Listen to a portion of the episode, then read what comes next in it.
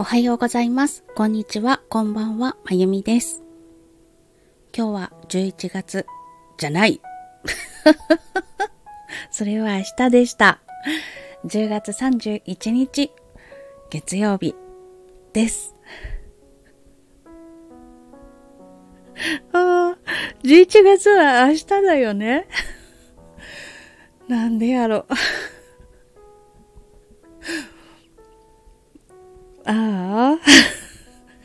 いう感じの朝からやらかしている今日ですが、今日も声日記お付き合いください。あの、最近ね、夜じゃない声日記が多くて、あれ？日記なんだけれども今日のことって話さないよなって思ったりします。もう昨日の夜くたくたすぎて、あのえ、ちょっと金曜日の夜中からいろいろ勃発して、私はお腹が空いても寝られるぐらいなのに、土曜日にの朝までほぼ寝られないで、うつらうつらしては、そのメールのやり取りでかなりムカついていて、10年に1回ぐらいの怒り大爆発ってなっていて、それがあったんです。で、土曜日はほとんどグロッキーで、大好きなピアニストさんの花さんの新しくシングルをリリースされたんですけど、そのショパンのノクターン20番、エイハ単調の方の曲を聴きながらやっと寝つけて、その前にもね、あの、ツイッターとか、インスタとか、フェイスブックとかで、あの、私に笑いを投下してくださいとかで、皆さんにご協力いただいて、じんわりじんわり心をほぐしていって、で、花さんのピアノで寝られたって感じの。で、くたくただったんですよ。だから今グダグダなんです。っていうことにしておこうかな。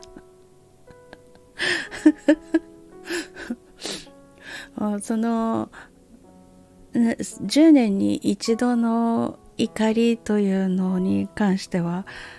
ちょっといろいろ片付いてからお話できそうならしようかなと思っているので今ここでは触れませんがいやー私って怒るとやっぱこうなるんだなっていう自分でも久々だったので自分の表現っぷりがちょっと恐ろしかったです。普段はねほにゃほにゃした感じで見られやすいんですけれども怒り狂うとこうなるのか めんどくさいやつだとか 思いました。自分のことなのに。まあそれはそっちに置いといてうんと昨日嬉しいことがありました。幸せな時間を過ごせました。あのいつも日曜日は東京の方の音楽教室で朝9時から今はうんと4時40分までそこそこ生徒さんがいらしていてギュギュッとした一日を過ごしているんですけれども来月からはね一番最後の生徒さんが5時40分までになるのでなかなかないい感じでお仕事しております。で昨日もそういう一日だとうっかり思ってたんですけど実は違ったんですよ。あの午後サントリーホールでミシャ・マイスキーのチェロのリサイタルに行く予定にしていたんです。うふでサントリーホールってもう何十回と言ってるんですけれども迷わずに行けたことが一回もなかったんですよね。昨日はちょっとレッスン終わった後で時間に余裕がなかったので六本木一丁目から行きました。そしたら角曲がったらあって迷う余地がありませんでした。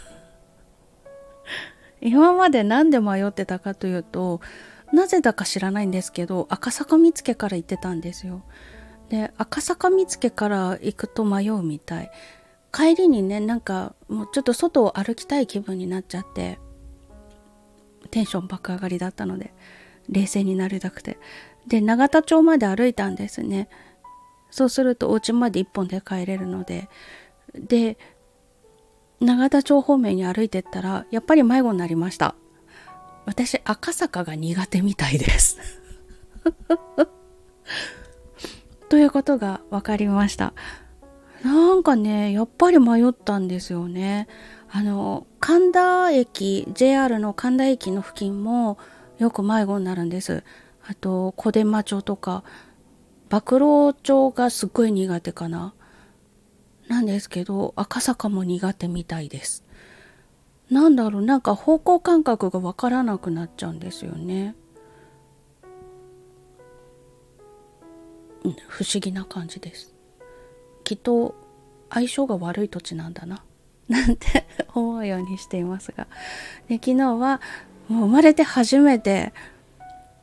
本当生まれて初めて迷わずにサントリーホールに行けてやったと思ってました。でミシャ・マイスキーの、えっと、バッハの無伴奏チェロ組曲全曲演奏会というのの1日目に行ってきました。2日に分けて6曲を演奏するというコンサートで昨日は1曲目と4曲目5曲目を聴かせてもらいました。そしてアンコールでは息子さんだったのかな？とのピアニストの息子さん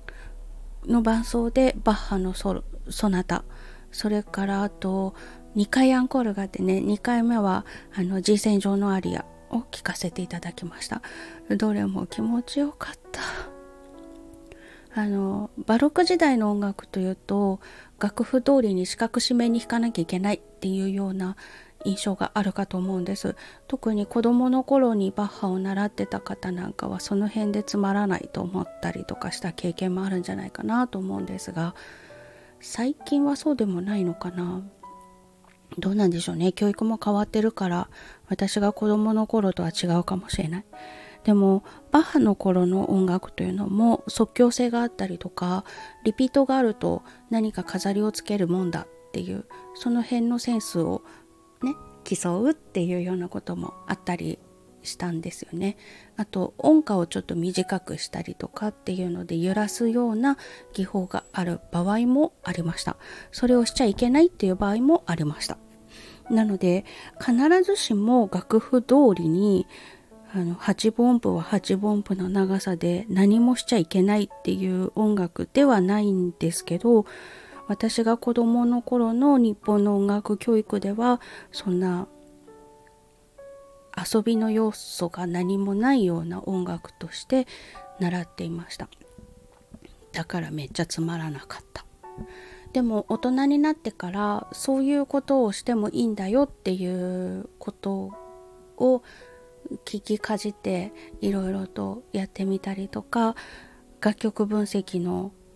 レッスンを受けたりとかしていろんなこの暗号的なものが隠れているとか 面白いものを発見するようになってからはバッハはめちゃくちゃ楽しいし整うし宇宙を感じるしロマン派よりロマンチックだなって思ったりすることもあるし現代音楽よりもモダンだなって感じることもあります。そしてミシャ・マイスキーのバッハの無伴奏チェロ組曲は昨日聴かせていただいた3曲どれも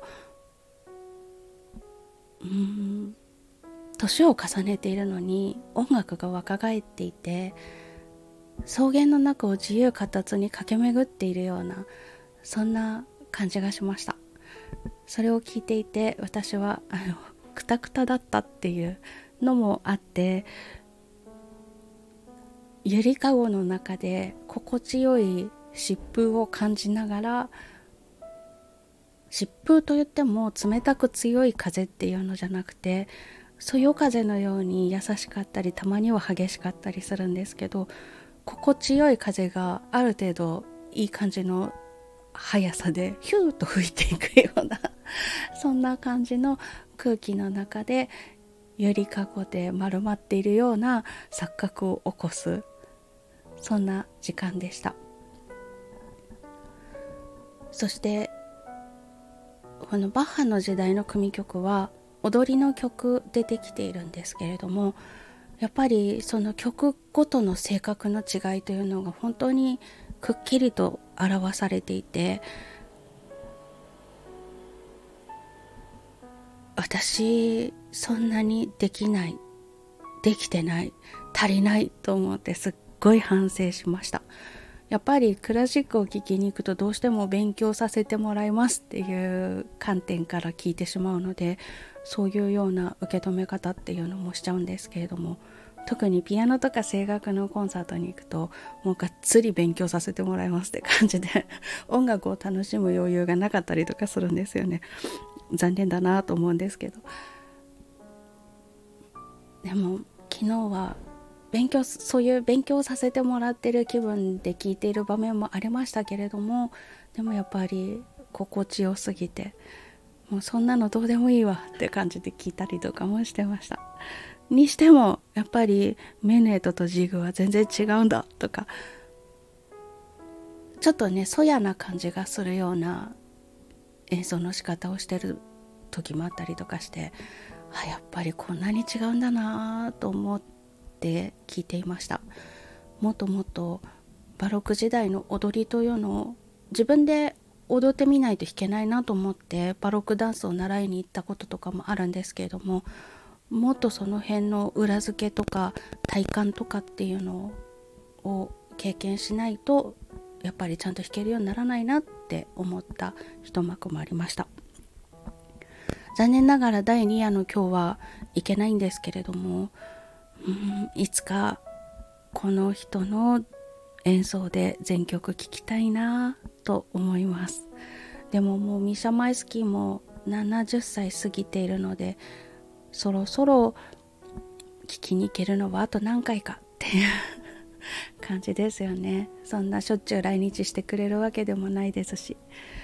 でも一生に一回でいいから聞いてみたいなと思います。全然ね個性的な演奏とかじゃないんですよ。でもこの人が何を追求しているのかっていうのが感じ取れるようなよくこう音楽においてのオリジナリティとかっていう話とか出てきますけれどもクラシック音楽に関してはやっぱりオリジナリティを追求するものではなくて結果としてその人なりの演奏というものになっていくんだなっていうのを痛感させられるような演奏でした。奇想天外なことをするとかそんなことは一切なくって。バロック時代の音楽の演奏方法として許されている範囲内の